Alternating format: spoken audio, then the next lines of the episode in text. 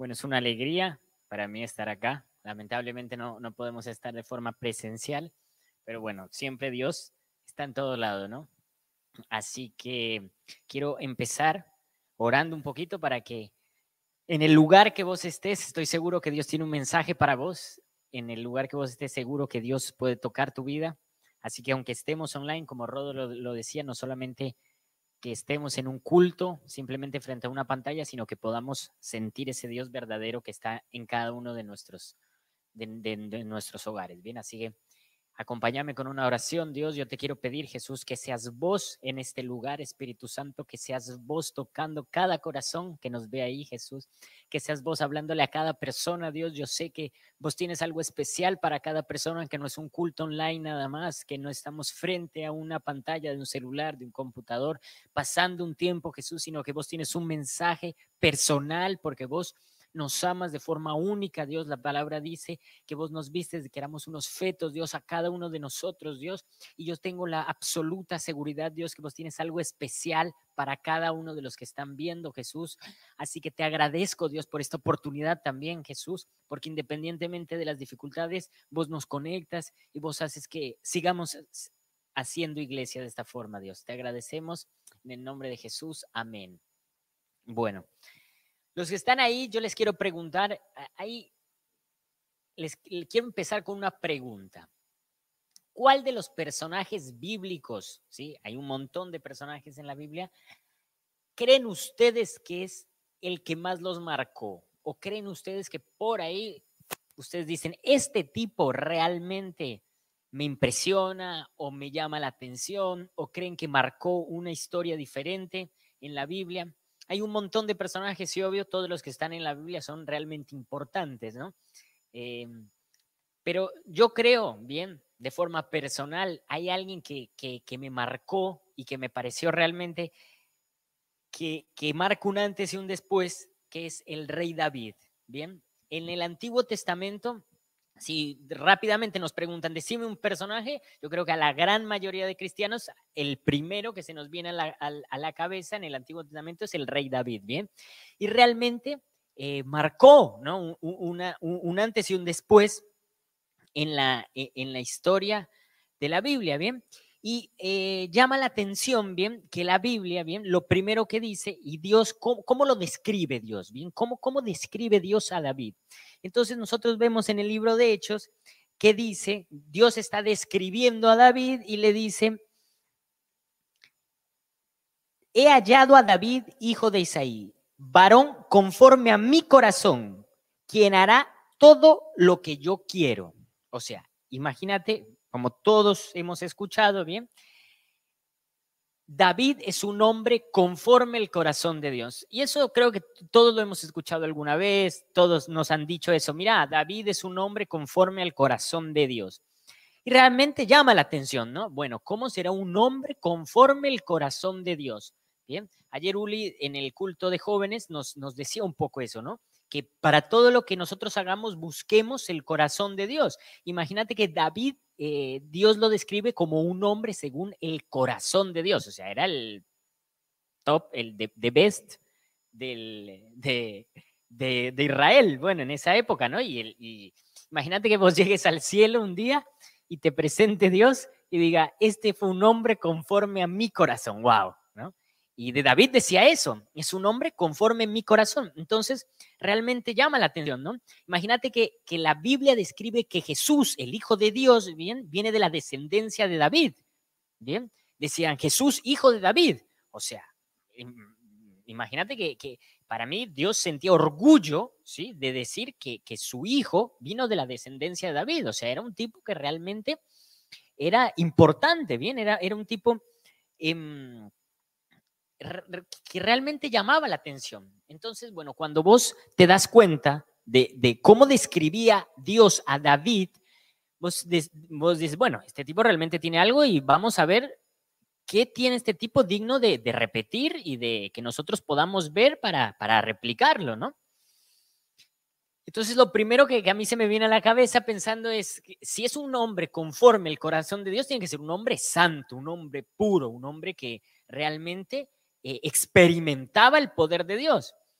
Y cuando uno va a leer la historia de David, hay cosas impresionantes, ¿no? Que Dios, toda, todo lo que Dios hizo en su reino, ¿bien? Pero hay algo que a mí me llama la atención, que en la historia de David resalta que su pecado. O sea, y, y, un poco llama la atención, ¿no? Como un hombre conforme el corazón de Dios, en la historia resalta mucho su pecado, ¿no? Y entonces, cuando nosotros vamos a leer la historia de David, nosotros vemos que hay un pecado que marca realmente la historia de David, que es el pecado que, que él comete, ¿sí? El adulterio que él comete con, con Betsabé, ¿bien? Y es un pecado que, que la Biblia lo marca realmente, ¿bien? Si nosotros leemos la historia de, de, de, David, el pecado que él comete realmente llama la atención, ¿bien? Y yo quiero leerles un poquito de lo que, de lo que dice la Biblia, ¿bien? En segunda de Samuel 11.1 dice, aconteció al año siguiente, en el tiempo que salen los reyes a la guerra, ojo, que salen los reyes a la guerra, que David envió a Joab y con él a sus siervos y a todo Israel, y destruyeron a los amonitas y sitiaron a Raba, pero David se quedó en Jerusalén. La Biblia dice, en el tiempo que los reyes se iban a la guerra, o sea, David no tenía que estar en Jerusalén, David tenía, que estar en la guerra, ¿sí? Y él envía al, ejército de Israel, pero él se queda en Jerusalén, ¿sí? Y la Biblia, relatando el pecado del rey David, que antes decía que era un hombre conforme al corazón de Dios, la Biblia nos dice que él estaba en su, eh, eh, él estaba en, eh, que él se quedó en Jerusalén y estaba en el, en el tejado, ¿bien? Y vio una mujer. Y esa mujer era muy hermosa, la vio bañándose. ¿Qué pasa ahí? David no tenía que estar ahí. David tenía que estar en la guerra. O sea, primera cosa, David estaba en el lugar que no tenía que estar. Y fue tentado. O sea, eso que, a mí me llamó mucho la atención, ¿por qué? Porque un hombre conforme al corazón de Dios y un hombre que, hay, hay, una, hay algo que se, que se repite constantemente en el, en, el, en el Viejo Testamento que dice, por causa del pacto que había hecho con David. O sea, Dios repite constantemente que por causa de un pacto que él hizo con David iba a hacer o no hacer tal cosa. O sea, él sigue respetando Dios mucho un pacto que tenía con David, o sea, las promesas que le hizo a David. Eso habla de una relación absolutamente cercana, de una intimidad con, con David, ¿bien? Pero después, leyendo, como yo les decía, ¿qué pasa? Nos cuenta un pecado de David y hace énfasis en un pecado, ¿bien? Y como les decíamos, David tenía que estar en guerra, pero estaba en, eh, él estaba caminando sobre su, su tejado y vio a una mujer hermosa. Bien, cayó en qué? En pecado no, en tentación. David estaba en tentación. Y nosotros, independientemente de, de, nuestra relación estrecha o no estrecha con Dios, de nuestra relación cercana, ¿no? Siempre estamos a las puertas de una tentación. Y David también estuvo en esa tentación, ¿sí? Y después, ¿qué pasa David? David mira a la mujer y le dice, le dice a sus siervos, traigan a, a la mujer, traigan a la mujer. Entonces rompió la tentación y pasó directamente al pecado.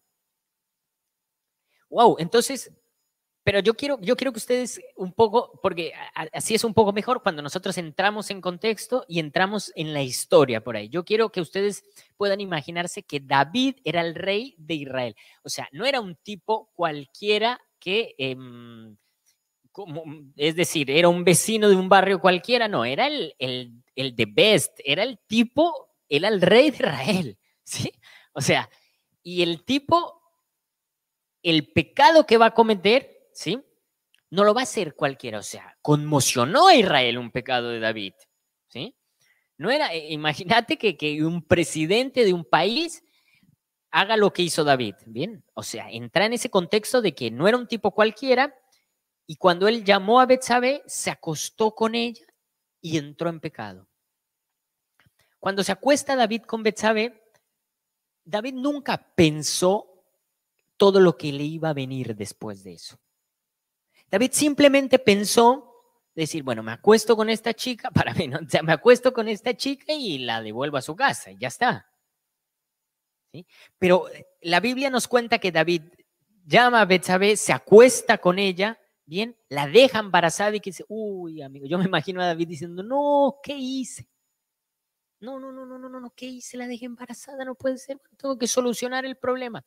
Y empieza a qué? Em, le dice, le dice, llama, llama a David a Urias, que era el, que era el, esposo de Betsabé, le dice, mira, venite, venite de la guerra, y le dice, andate a tu casa, andate, andate a tu casa. ¿Qué quería? Que se acostara con su esposa para que el hijo que ella iba a tener digan que es de él. Pero él no quiere. Y, David empieza a qué? A profundizar más su pecado. Y ese es, un detalle que, yo, yo, quiero que nosotros podamos analizar juntos, que nosotros siempre, cuando nosotros vamos a, cometer algún pecado en nuestra vida, ¿bien? Nosotros nunca pensamos en la magnitud que pueda llegar a tener ese pecado. Y David nunca lo pensó tampoco. David seguramente cuando estaba, yo, yo, yo creo inclusive que David estaba viendo a Betsabé duchándose y ni siquiera dijo me voy a acostar con ella dijo, uh, mira qué mujer hermosa, y solo cayó en tentación. Pero como la Biblia dice, un abismo trae otro abismo, ¿sí?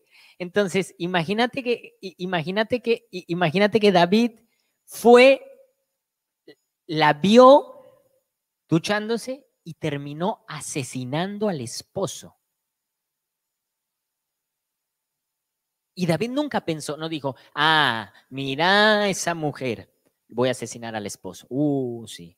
No, él lo que dijo fue, mira, esa mujer hermosa, me, podría acostar con ella, pero en su cabeza nunca dijo, mira, yo voy a, yo ya voy, voy a asesinar al esposo, yo voy a dejarla embarazada, nunca. Y ese es un, un problema que nosotros tenemos constantemente porque nosotros cuando pensamos, cuando decimos, bueno, voy a, voy a hacer esto, realmente esto no trae muchas consecuencias. Pero el problema ni siquiera es el, el, pecado como tal, sino que, que, el pecado te hace ciego y un pecado trae otro pecado y trae otro pecado. Bien, y esto le pasó a David. David es un tipo que cayó en tentación y a medida que se fue eh, acostándose con ella, matando a Urias, bueno, fue haciendo más profundo su pecado.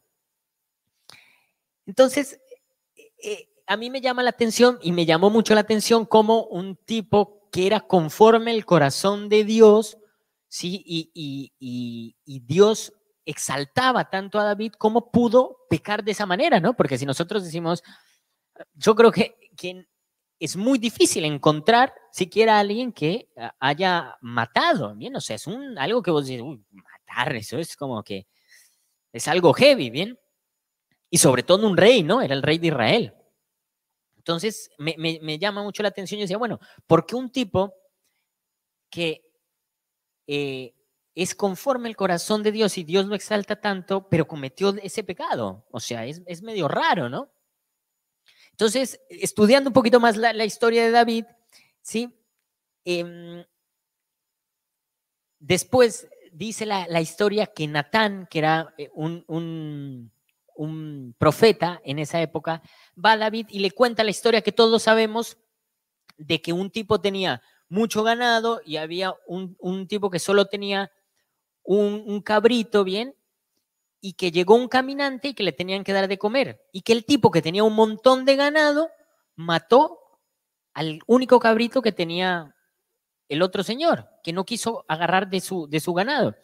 Y David, ¿qué dice? Como, como rey de, de Israel dice, merece la muerte. Y el profeta le dice, ese sos vos. ¿Y qué pasa? ¿Cómo reacciona David? David dice, sí, yo he pecado. Hay, un salmo que dice, que dice que lo escribió David, contra ti, contra ti solo he pecado y he hecho lo malo delante de tus ojos. Y también dice, segunda de Samuel 12, entonces dijo David a Natán, pequé contra Jehová, y Natán dijo a David, también Jehová ha redimido tu pecado, no morirás. Hay algo muy curioso en David. David inmediatamente el profeta Natán le hace caer en cuenta su pecado, él abre su corazón y se arrepiente y cae en cuenta de, de su pecado.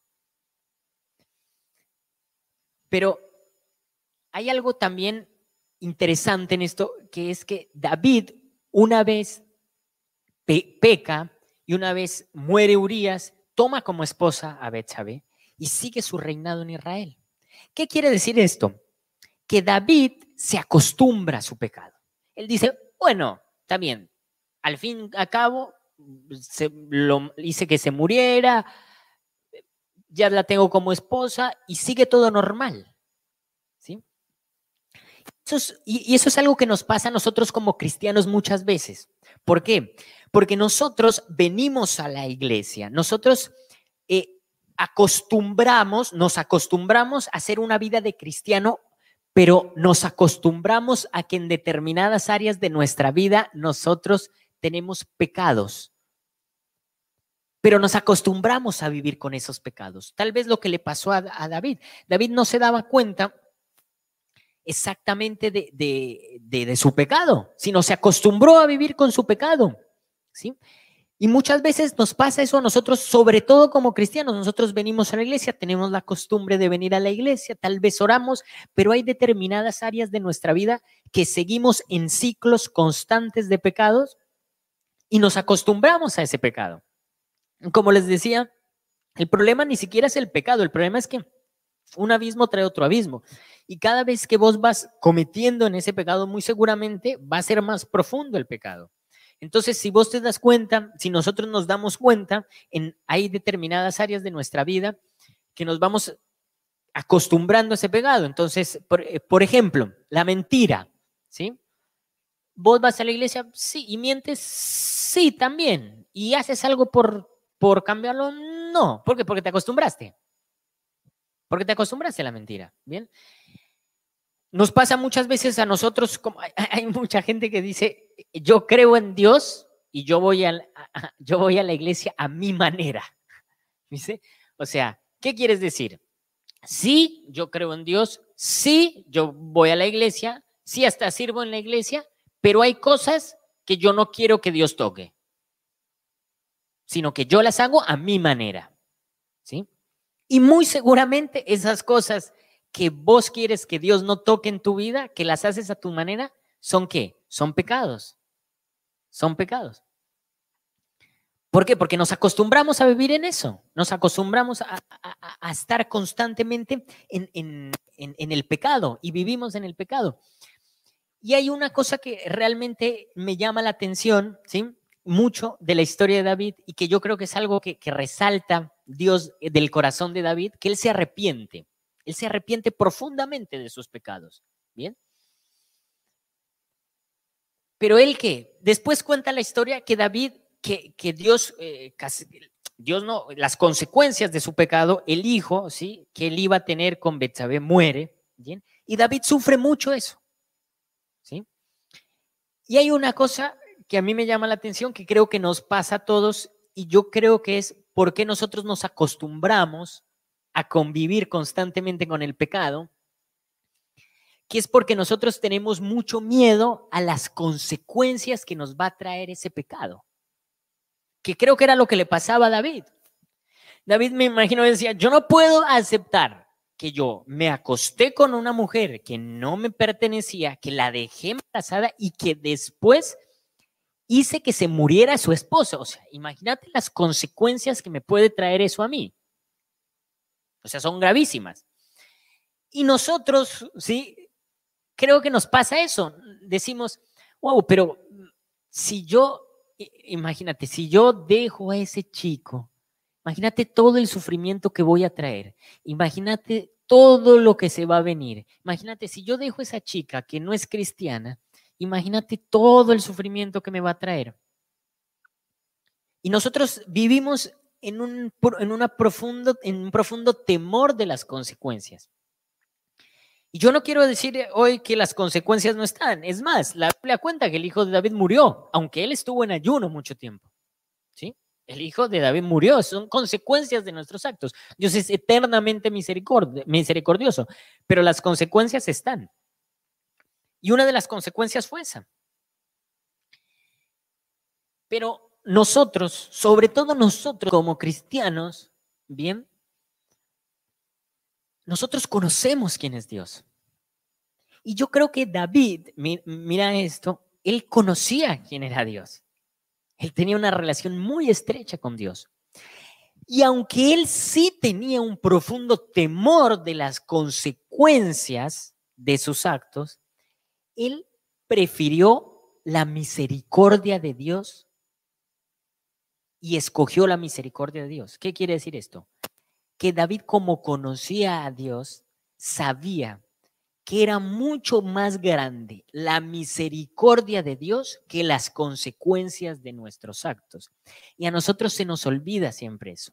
Nosotros siempre pensamos que las consecuencias de nuestros actos no van, van a ser peores que la misericordia de Dios, que la restauración de Dios.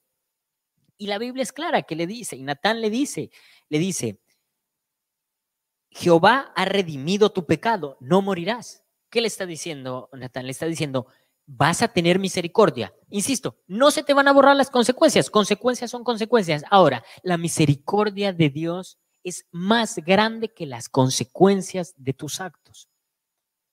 Y a nosotros como cristianos se nos olvida eso. Se nos olvida que la misericordia de Dios es mucho más grande que las consecuencias de nuestros actos. Y yo creo que por eso Dios amaba tanto y decía que David era un hombre conforme a su corazón, porque no importa el pecado que nosotros tengamos. Cristo murió en una cruz por todos nuestros pecados, ¿sí? Importa que nosotros volvamos a Él, que nosotros nos arrepintamos de nuestro pecado. Y nosotros, pero no solamente es arrepentirse, es ustedes conocen un Dios. Y, y Dios no es un Dios de medio, de mitad. Dios te transforma y Dios es eterno en misericordia y las consecuencias de tus actos nunca van a ser más grandes que la misericordia, como en la parábola del hijo pródigo. Uli siempre, siempre que está en alabanza nos dice, volvé como el hijo pródigo que vuelve a casa. Y es así, ¿qué pasó? ¿Qué hizo el hijo pródigo? El hijo pródigo se gastó la fortuna y, y volvió a su casa. Las consecuencias las vivió, o sea, se gastó toda la fortuna. Ahora, cuando él volvió, su padre hace una fiesta. ¿Y qué es eso? Es la misericordia de nuestro padre que te dice, mira, está bien, las consecuencias ya las viviste, eso ya está. Ahora, mi misericordia es mucho más grande. El hijo pródigo que dijo, yo prefiero volver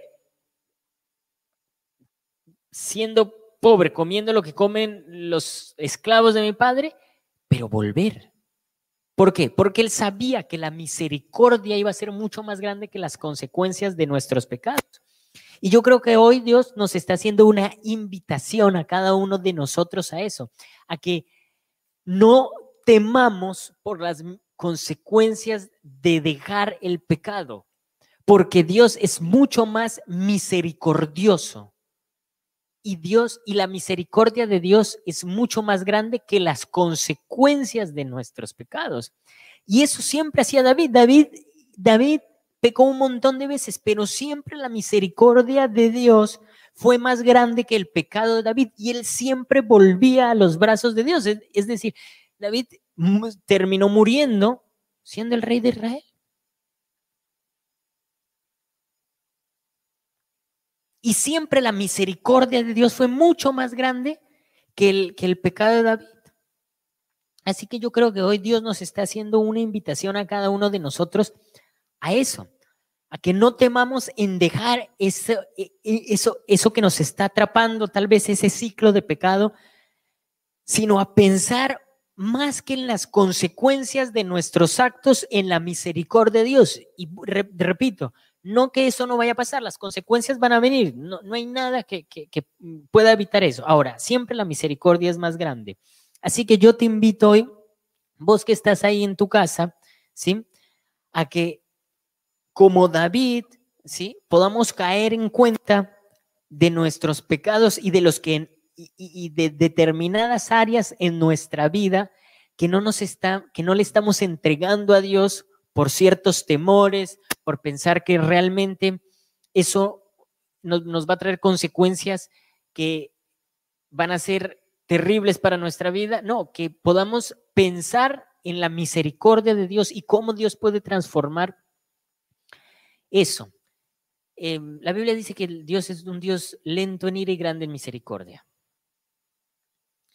Y Dios está aquí para darte un abrazo misericordioso, no para juzgarte, no para decirte que sos un pecador. Así que yo te invito a vos que estás ahí del otro lado a que puedas entrar en un momento de poderle entregar tu corazón a Dios, de poderle entregar eh, eh, eh, eso que te, está, que te está pesando, tal vez, eso que te está mm, molestando en, en, tu vida, ¿sí? Y que vos dices, wow, la verdad yo tengo temor de esto, yo tengo temor de las consecuencias y como te decía, la Biblia dice que Dios es un Dios lento en ira, grande en misericordia, así que lanzate en la presencia de Dios, vos que estás del otro lado, abrí tu corazón, abrí tus manos, como nosotros decíamos al principio, no es solamente un culto online, no es solamente que vos estás detrás de una pantalla escuchando a, a un tipo que está hablando, a gente que está tocando una canción. Dios está delante tuyo, Dios está con vos en este lugar. Jesús vino a salvarnos a todos. Jesús dice en su palabra que no hay un justo, y Dios decía en, su palabra que David era un hombre conforme a su corazón. Y no era porque no tenía pecado. Era muy seguramente porque siempre volvía a sus pies. Y a Dios no le importa tu pecado. Porque Jesús murió por todos nuestros pecados. Así que vos estás, vos si vos estás del otro lado, yo te invito a que vos puedas lanzarte a los brazos de, de Jesús. Que vos puedas lanzarte a los brazos de Él y puedas sentir ese abrazo, ese abrazo misericordioso. Dios está de este lado, Dios, Dios te dice, no importa lo que haya hecho, no, importa tu situación. Dios te espera y te ama tal cual como vos sos.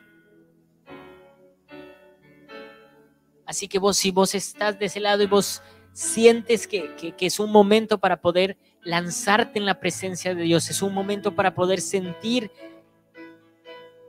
ese, ese abrazo. En la, Dios le dijo a Jesús, Hijo mío, en quien yo me complazco. Yo creo que eso no es solamente para Jesús, es para todos los que somos, somos sus hijos. Y vos también sos su hijo. Así que Dios también se complace en vos. No porque cometas un pecado, no porque cometas un error, él, te va a dejar de amar, Él va a dejar de mostrar su misericordia. Así que lanzate en la presencia de Dios para que Él pueda transformarte, para que Él, vos puedas sentir su presencia, Dios.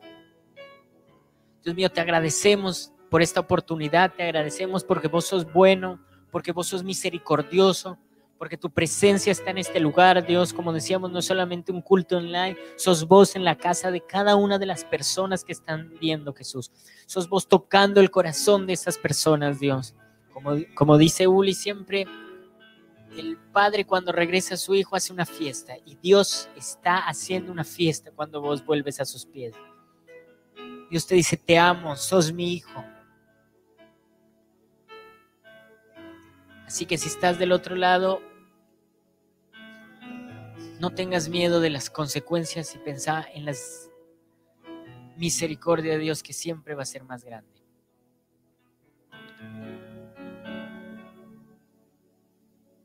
Amén.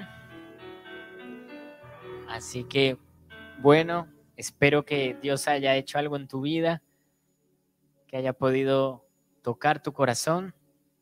Recordá, en la semana seguimos conectados con el devocional y con los GBOs. Bien, visitar la página web que tenemos toda la información. Que tengan una linda semana y nos estamos viendo en la semana. Chao familia.